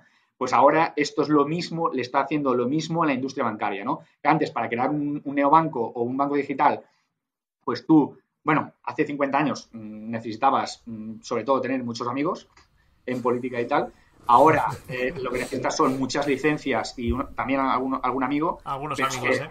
Y también algunos amigos. No tanto, cada vez menos, pero es que cripto ya, se, o sea, lo ha puesto todo al revés. O sea, estamos, hay gente que, pues un niño de 20 años eh, muy listo, pues te puede crear un neobanco en un momento que puede tener billones de volumen. O sea, es, es para mí esto, esto es lo que a mí al final me enamoró de esta industria y es lo que hace que, que no pueda que mi atención en, otros lados, pues eh, me cueste mucho ¿no? hacer otras, otros temas, porque al final es como, es que esto es, brutal, ¿no? yo creo que la gente que lo descubre y a todos nos pasa un poco igual, ¿no? No sé, Raúl, si, a ti te pasó lo mismo, pero, pero es que lo veo, lo veo increíble. Sí, total. Al final, es que es lo que dices, la, velocidad de innovación en, en criptomonedas es mucho más rápida porque no hay que pedir permiso. Y de hecho, la parte de cripto que va más lenta son la parte cuando, cuando choca con, la regulación, ¿no? Porque al final llega un punto de, oye, ya lo que estáis haciendo aquí hay, que, hay que ponerle un poco de control, ¿no? Eh, entonces, va muy, muy, muy rápido. Y además es muy curioso que la gente que crea esto no viene de casi nadie de un background, por ejemplo, financiero, ¿no? Hablamos de finanzas descentralizadas, pero no es gente que venga de banca y haya hecho esto, porque claro, requiere un desarrollo técnico brutal y casi, bueno, 99,9% son desarrolladores. Y es muy gracioso que muchas veces alguien empieza a hablar de ideas tal y de repente alguien de un, con un background de, finanzas llega y dice, oye, lo que, estáis, lo que estáis hablando, eso se llama opciones, eso es un derivado, eso... y la gente ni lo sabe, es como, oye, si hago esto y de repente llegan a, conclusiones que ya existen en el mundo tradicional y dice, vale, pues lo voy a hacer aquí.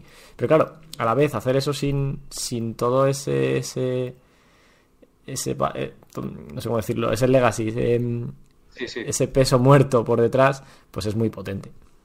Pero también al final, pues... esto a veces funciona como peso también, que esto me he dado cuenta, ¿no? Por alguien, yo vengo del mundo más de negocios, ¿no? De, más de, pues, de estrategia, de negocio, etcétera.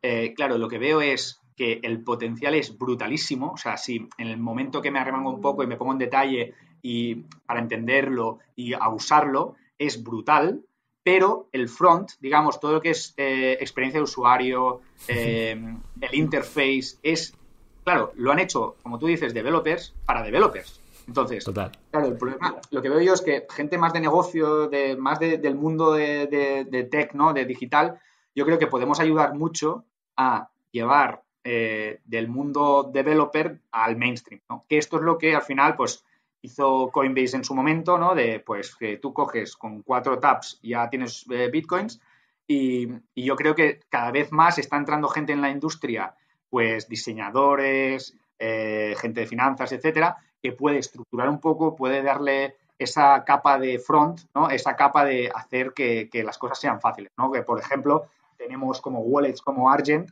que, son muy es muy parecido a un Revolut, ¿no? que son los que eh, digamos, le ponen la capa de, te lo pongo en un, en un, un, con el lacito, ¿no? Con una app muy bonita, muy fácil, ¿no? ellos le llaman Definite App, ¿no? De, pues haces dos taps y, pides un depósito. O sea, esto es, hay, o haces un depósito o pides un crédito. Esto es brutal, ¿no? O sea, normalmente yo hice un CDP, ¿no? Un crédito con Maker y estuve medio día para hacerlo, para entenderlo, para hacerlo, enviando transacciones, contratos. Tenías que hacer ocho pasos.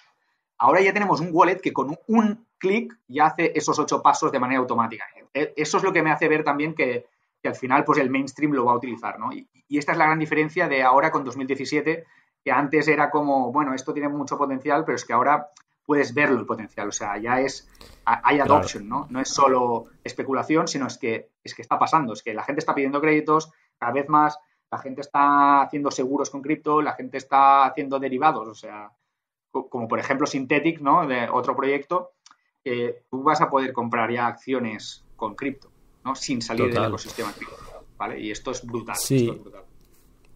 Claro, lo que dices es, muy verdad. O sea, al final, eh, es una de las críticas que, comparto de cripto, que al final es, muy arcano, ¿no? Cuando vienes desde lejos, desde fuera, lo que decía antes, ¿no? Son términos y nomenclaturas que no se entienden, eh, una cultura que ha ido creciendo durante años totalmente apartada del resto y es complicado, ¿no? Al final, pero claro, es similar a, digamos, Linux, ¿no? O, o, el vídeo, ¿no? Alguien, eh, matemáticos, informáticos de primer nivel, crearon un sistema operativo de cero como Linux y dijeron, aquí está. Y, y, al principio, quien, yo, yo, no lo viví, ¿no? Pero quien usara Linux al principio se tardaría cinco días en poder usarlo y no tenían interfaz.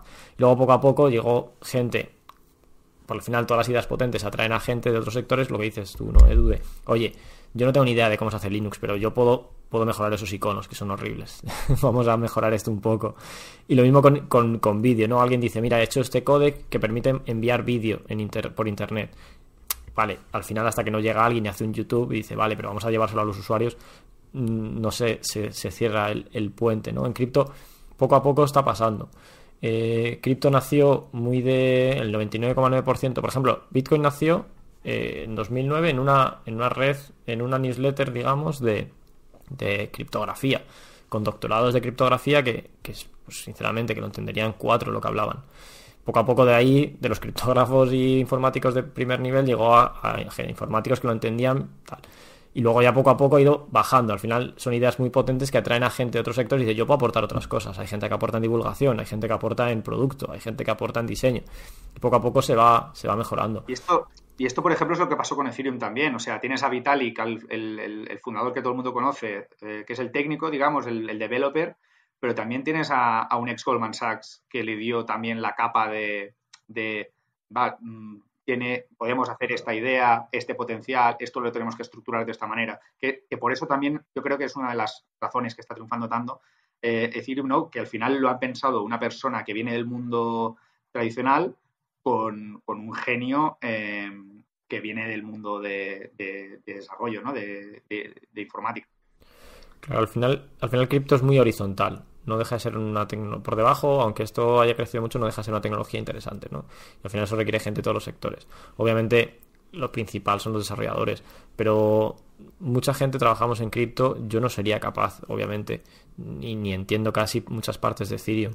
No, puedo, no sería capaz de, añadir ningún código ahí y soy desarrollador. Eh, hace falta, habrá, no sé, 100 personas en el mundo que lo pueda hacer. Claro, claro pero, pero, la gracia de esto es que tampoco soy capaz de, entender exactamente cómo funciona TCP/IP o el email o un codec de vídeo. Pero al final, pues bueno, sobre esa base se pueden construir cosas que yo ya puedo entender y puedo eh, usar o, aportar a diferentes niveles. Y vosotros podéis aportar a, otros niveles que, no sean técnicos, pero en producto, por ejemplo. Entonces, al final esto es en mi opinión, pues eso, ideas potentes que, que la gente eh, vemos, eh, se ve el, potencial y, vas aportando y eso va creciendo y lleva 10 años creciendo, pero, pero le quedan fácil otros 30, ¿no? Y al final, pues cripto, sinceramente, todavía, eh, y es una, en mi opinión uno de los signos de que todavía es muy pronto, es que si tú entras a, una, a un producto de cripto, habla de criptomonedas, habla de blockchain. Eso no pasa en el Internet y no debería pasar. Tú no entras a Facebook y te dice la base de datos que usa. Facebook, Facebook te dice qué te aporta. Dice, aquí puedes hablar con tus amigos. Entonces, en el futuro, y por ejemplo, proyectos como Argento o Dharma, que ya intentan abstraer eso, es, ¿qué hacemos? Puedes pedir un préstamo. ¿Quieres un préstamo? Te doy un préstamo. Por debajo, ¿cómo lo hago? Mm, no es importante. Eh, he conseguido, yo uso el proyecto, usa cripto porque funciona mejor y porque, etcétera, pero no, no es lo importante. Y eso, pues queda camino por recorrer, pero poco a poco se irá haciendo. Y lo importante también es que al final yo creo que si nos escucha gente joven eh, que también se están pensando, ¿no? De por si entrar o no, o gente desarrolladores, tal, que no, que le pierda un poco el respeto por al final, por lo que, porque al final, pues estoy muy en contacto también con, con developers de, cripto y tal. Al final está montado todo como un Lego, ¿no? De mm, tú tienes esta pieza y yo la conecto con esta. O sea, lo, lo, lo que tienes que saber a nivel técnico es cómo conectarla, no cómo funciona exactamente la, esa pieza. Es si esa si yo tengo una casa de intercambio de, activos y esos activos los puedo poner como colateral eh, para luego eh, pedir créditos, al final lo conectas y ya está. O sea, no, no tienes que crear. Lo bueno es que no tienes que crear una casa de cambio de cero o tienes que crear un banco digital de cero, ¿no? Es, vale, pues si ya tenemos estas piezas, las recoloco y las pongo de otra manera, ¿no? Que al final también es lo que se está haciendo con, con, las acciones, ¿no? O, por ejemplo, pues, ¿cómo conectamos el mundo cripto con el mundo tradicional? Pues necesitamos tener un oráculo, ¿no? Alguien que nos dé información eh, verdadera de lo que está pasando en el, del precio de una acción. Si tú sabes el precio de una acción y puedes y eres capaz de traerlo al mundo cripto, pues ya podemos eh, al final crear un activo, un derivado que reproduzca eh, el precio de la acción. Entonces ya podemos de repente ya podemos tradear acciones. O sea, que al final no tienes que crear todo de cero, que es lo, bonito de esto, ¿no? Que es, al final es un Lego que tienes que conectarlo. Claro, y al final es lo que hace que, la velocidad de innovación se multiplique. Por ejemplo, en el caso, lo que hablábamos antes, en el caso de Maker. Maker tardaron, no recuerdo bien, pero creo que año y medio en sacar su primera versión, muy sencilla. Y ellos lo contaban, eh, probablemente sean de los mejores equipos desarrolladores que, hay en el mundo eh, de, de, de cripto ellos fueron haciendo, eh, era como que ellos estaban construyendo un tren, ¿vale? Y de repente se encontraron con que la vía no estaba hecha. estaba Ethereum, pero de repente a ellos les faltaban cosas. Eh, ellos mismos hicieron su propio lenguaje de programación que mejoraba lo que ya había, hicieron herramientas para desarrollo, etcétera, etcétera. Entonces, claro, cada paso que dieron fue titánico y tardaron eso un año y medio. Si ahora fuéramos a hacer un maker de cero, igual eh, ellos, no nosotros, a ellos igual les llevaría dos meses. Pero claro, el que vino después ya cogió y todas estas herramientas son, son de código abierto, las reusaron. Eh, Maker ya había hecho cambios, había dicho, oye, nos encontramos con estos problemas y lo solucionamos así, así, ya estaba hecho. Eh, incluso un proyecto llegó, llegaba, eh, Uniswap y dice, yo ya no necesito hacer una moneda estable, ya la ha hecho Maker. Oye, si quieres usar una moneda estable, usa, úsala ahí, ya está. Eso es a lo que me refería. Y me ha gustado mucho el ejemplo de, las vías, porque es, así. O sea, si tú tienes la vida hecha, la vía hecha, ya solo tienes que solo tienes que hacer el vagón, ¿no? Bueno, solo entre comillas, pero que no tienes que hacerlo todo. Quizá para, para, terminar ya como uno de los últimos temas que también hay, hay bastante interés eh, público eh, es el tema de, de, los NFTs, ¿no? NFTs, ¿no? Eh, eh, no sé si. Sé que no es el eh, quizá el, tema que más apasiona a la gente que es muy apasionada de cripto, no, no le interesa tanto este tema, pero creo que, por lo menos tocarlo brevemente de, qué se trata, para qué sirven, si es que sirven para algo, eh, estaría, estaría bien también comentarlo. Así que no sé si, si queréis dar vuestra opinión sobre el tema. Sí, a ver. A mí, o sea, sí me gustan los NFTs. Sí que es verdad que que en la comunidad de criptos estamos igual un poco cansados en el sentido de que ¿Cómo explicarlo? En los NFTs al final, para que no lo sepa, ¿no? Las siglas, lo que decía antes, son elegidas horriblemente. NFT significa Non-Fungible Token, que significa pues token no fungible en la idea de el dinero es fungible, en el sentido de que un euro es intercambiable por otro euro igual, ¿vale? El arte no es fungible porque un cuadro de Picasso, de Picasso no es intercambiable por otro cuadro de Picasso, ni por supuesto otro cuadro de otro, otro. En la realidad, lo que en mi opinión debería haber sido es que en vez de NFTs, si oyes, cuando oyes NFT o NFT, lo sustituyes por certificado digital, mucho mejor. Porque un certificado digital se entiende. ¿Qué es un certificado digital en este caso? Eh, tú puedes coger una obra de arte, por ejemplo, aunque pueda haber más sectores, ahora vamos a eso, en el que, por ejemplo, pues un, un dibujo, ¿vale? una ilustración. Y yo puedo coger ese dibujo, crear eh, una firma digital, o sea, una firma, un hash que se llama, y esa firma subirlo a blockchain, ¿vale? De esa forma, yo en cualquier momento con ese archivo digital puedo demostrar que genera esa firma y decir, no, es que esto yo lo subí hace un año, ¿vale? Entonces ya tienes, está en blockchain eso yo lo puedo vender, que es lo que ha creado este mercado de los NFTs, ¿vale? Puedo vender arte digital. También se podría vender arte físico, pero bueno, es más complicado porque al final también tendrías que enviar el cuadro, ¿no? Pero con esto al final han creado, salido plataformas de, vale, yo puedo vender este, te lo puedo vender a ti, Mark, este, este token que representa este, este dibujo y también te doy el dibujo, ¿vale? Y tú luego lo puedes revender. Al final ha pasado, creo, lo que pasa siempre en cripto y es que, eh, al menos yo, subestimamos em, la importancia de la liquidez. ¿Vale? Si tú compras, me hubieras comprado esa ilustración digital, aunque tuviera un valor, digamos, de mercado real de 2.000 dólares, no puedes venderlo porque tienes que encontrar a alguien que lo comprar, que lo quiera comprar. ¿Y cómo haces eso?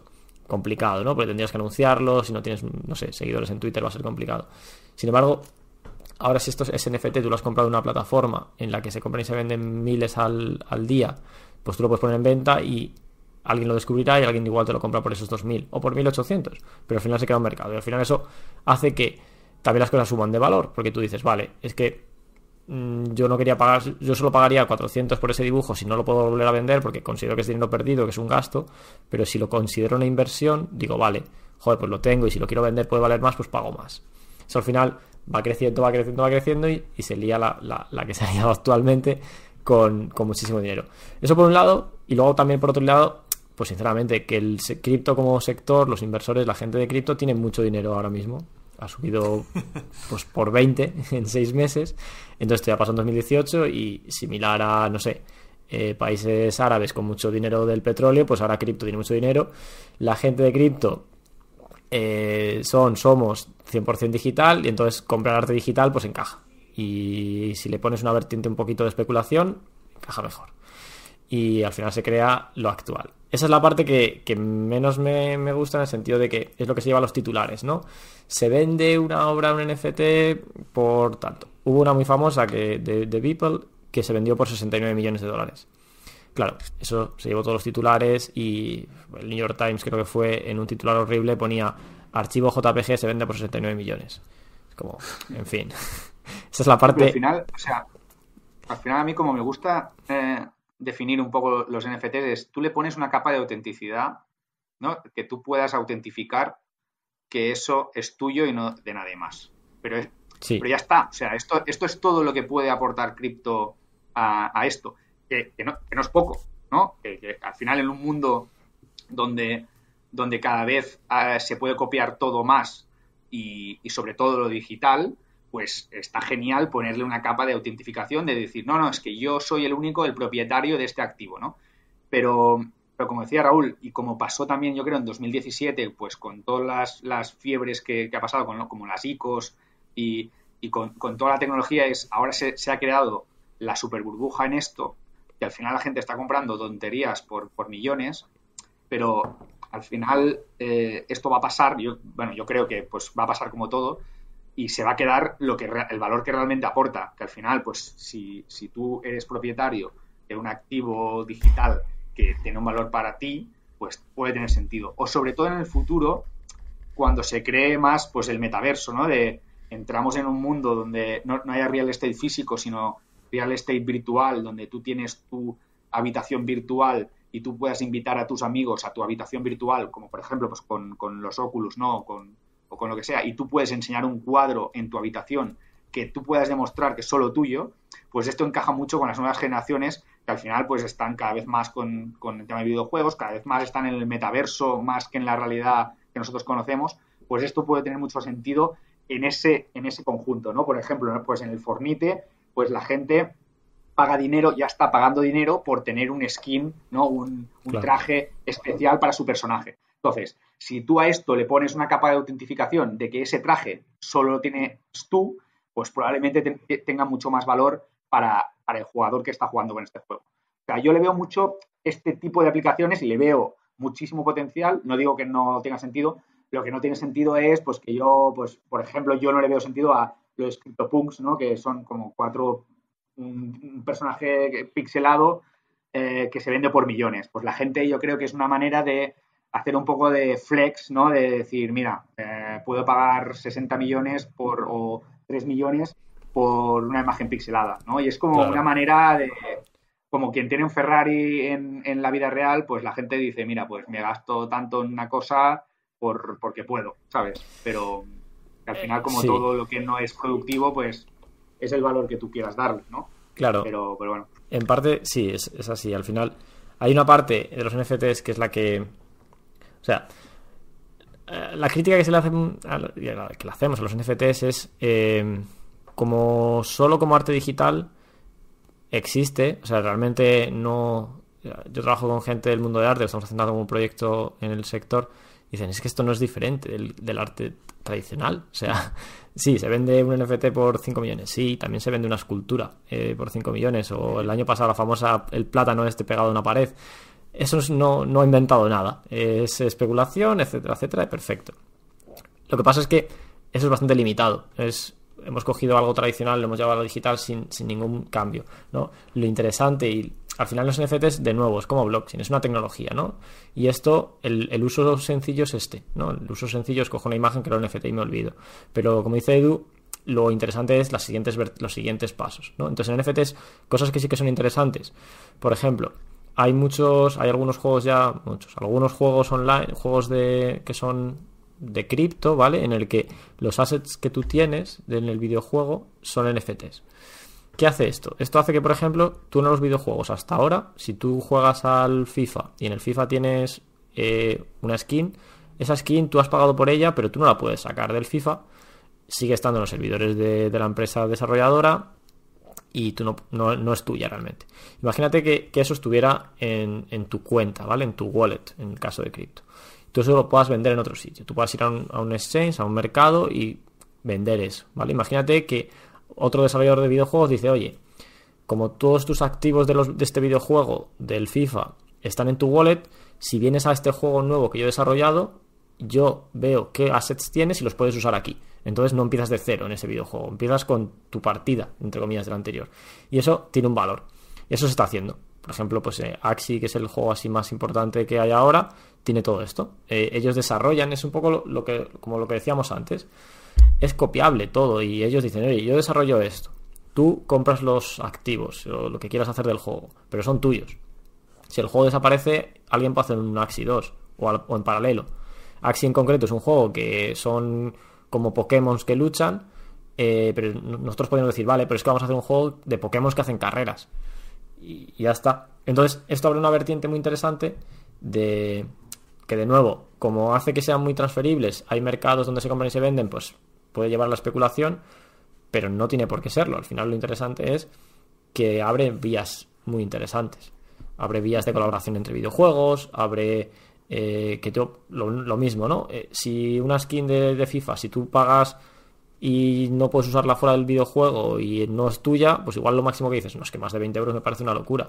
Pero si es algo que tú lo puedes comprar, usar y tú sabes que lo vas a poder vender cuando te aburras, dices 200. Vale, porque no estoy gastando 200, estoy bloqueando 200 que luego incluso igual son 400. Y eso crea una economía y un mercado muy interesante. Entonces, eso también son NFTs. Entonces, en mi opinión, en NFTs hay arte, que es la parte que más se, lleva a los titulares, porque es la parte más, entre comillas, sencilla, coleccionables, que es un poco pues lo que pasa con las cartas de, béisbol o, similares, ¿no? Eh, si hay pocos de algo y mucha gente lo quiere, pues sube de valor, ya está. Y el tenerlos tiene una vertiente sí de colección, pero otra vertiente de especulación. Y luego ya está la parte de gaming y similares que ya crea oportunidades nuevas y ahí ya veremos qué se le va ocurriendo a la gente para programar encima de ello. Nosotros, por ejemplo, estamos haciendo un proyecto de arte eh, sin ningún tipo realmente de, ánimo de lucro en el que se genera arte. Eh, cada obra de arte es un NFT que se venderá, eso es fácil, pero la comunidad decidirá hacia dónde crea el algoritmo arte, porque el, el arte se crea con un algoritmo, ¿vale? Entonces, lo que sí que puedes hacer con NFTs es, los NFTs cuando se vendan, automáticamente ese dinero se distribuye entre la gente que sea dueña del proyecto, de la comunidad. Claro, esos son modos nuevos, ¿no? Porque ahora, obviamente, no se puede, no puedes tener un 5% de un artista vivo. Pero como es un es código, pues ya tienes modelos nuevos y pues a esas experimentaciones lo que llevará a cosas interesantes. Más allá de vendo arte, que está muy bien y lleva existiendo la venta de arte de 2000 años, pero bueno, está más limitada. Muy bien, eh, pues eh, oye Raúl y Edu, creo que hemos tocado, bueno, al menos por encima eh, todos los temas que nos habíamos planteado. para mí ha sido una clase magistral y muy interesante. también es verdad que, hay, bueno, no, no, podríamos ocupar 10 horas más de conversación en cada uno de los temas, pero al final hay que hay que cortarlo en algún, en algún momento. Entonces, quizá para cerrar, os quería preguntar a, los dos, si quieres empezando contigo, eh, Raúl. Primero de todo, eh, ¿dónde puede la, gente encontrarte tanto a ti como a Carbono? Eh, ya sea Twitter, mails, lo que quieras compartir. Y también si, si tienes algún em, bueno, algún pensamiento final de, cierre, ¿no? Alguna recomendación para la gente donde iniciarse en el mundo eh, cripto, pues, pues también bienvenido. Y lo mismo para ti, Edo. Vale. Eh, ¿Dónde encontrarme? Bueno, fácil. Eh, carbono.com es nuestra, nuestra web. También tenemos una, justo la semana pasada sacamos una newsletter, carbono.substack. Y en Twitter soy Raúl, Raúl Marcos con una L. L.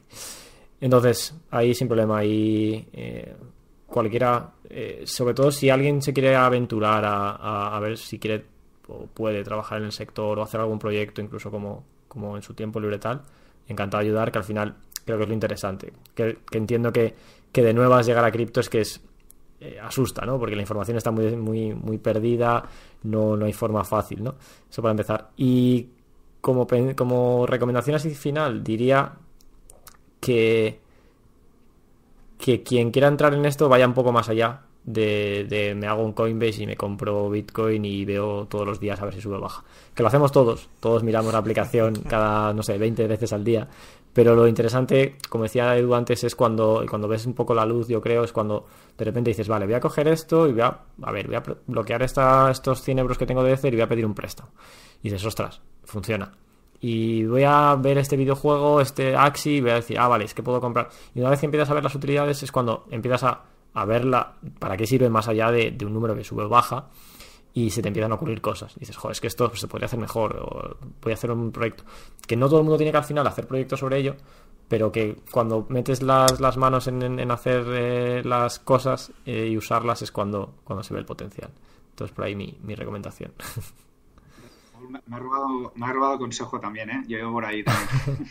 Siempre es lo que le digo a todo el mundo. De, no, pero porque tienes mucha razón, ¿no? Al final, pues todos, yo creo, yo empecé por ahí por lo menos de, hostia, voy a meter unos euros a ver si gano algo, ¿no? Y, y luego, pero lo realmente interesante es usarlo, ¿no? Que es por eso yo creo que todo el podcast hemos intentado dar eh, como también como insights, ¿no? De, de, maneras de poder usarlo, porque es entonces cuando te das cuenta del potencial de esto, ¿no? De, porque si al final inviertes en algo porque crees que va a subir, pues también cuando luego baja, ¿no? Que hemos pasado dos años eh, eh, por el desierto, eh, tal, pues claro, si tú sabes que hay una utilidad detrás, también es mucho más fácil de, de, entenderlo y de pasarlo, ¿no? Y de, estar más ahí involucrado. Em, yo nada, yo encontrarme, yo creo que lo más fácil es Twitter, Edu Saez con dos e, Zetas al final. También por LinkedIn me agregué, no uso tanto. Em, y, nada, o sea, también quizá para decir otro mensaje, yo creo que, esto no lo hemos tocado y es importante, es el tema de seguridad, ¿no? Que al final cripto eh, es la única propiedad privada 100% que existe, porque al final pues nadie te lo puede tocar sin tu permiso, pero también tiene muchos peligros, ¿no? Al final, pues si lo tienes en Coinbase y se va y cierra Coinbase o quiebra o lo que sea, pues puedes perder tu cripto, que ya ha pasado alguna vez con, otros exchanges como Mongox, que ahora cada vez es más difícil pues, porque es más seguro, pero, pero puede pasar. Si lo tienes en, Ledger, digamos, en, un USB que ahora venden simplemente, pues, o, tienes, o te apuntas tus contraseñas en un papel, pues que si alguien encuentra esas contraseñas o te obligan a darlas, pues pierdes tu cripto. Entonces, claro, al final es como tienes más libertad, pero también más responsabilidad. Y, esto es algo muy a tener en cuenta, que mucha gente se lo ha tomado a la ligera y, luego es cuando la gente ha perdido, lo ha perdido todo, o le han hackeado la cuenta, o lo han puesto en un sitio que luego, yo qué sé, en unos pantalones y luego lavas los pantalones y te quedas sin contraseñas. Entonces, esto es muy, muy importante y yo creo que ya existen herramientas como, como Argent, ¿no? Que, que al final, pues, con otras herramientas puedes, puedes recuperarlo, pero, pero, pero sí que es muy importante de tenerlo en cuenta, de encontrar el equilibrio entre seguridad, pero, pero también de, seguridad y responsabilidad, ¿no? Que es un poco, un poco, difícil y cada uno tiene, tiene sus métodos y sus maneras, pero de darle importancia a esto también. Sí, la, la, libertad tiene un, un, coste, ¿no? Y es la responsabilidad de, gestionarlo tú todo, ¿no? Y, al final depende, depende de ti. Em, pues nada, mil gracias a, los dos. Estoy convencido que nuestros oyentes eh, van a disfrutar muchísimo este episodio y yo lo he disfrutado y creo que vamos a repetir este, este formato a, tres bandas que la verdad es que para mí es mucho, mucho más sencillo todo. Así que nada, eh, muchísimas gracias a, los dos. Muchas gracias, me lo he pasado muy bien. Hasta luego. Hasta luego.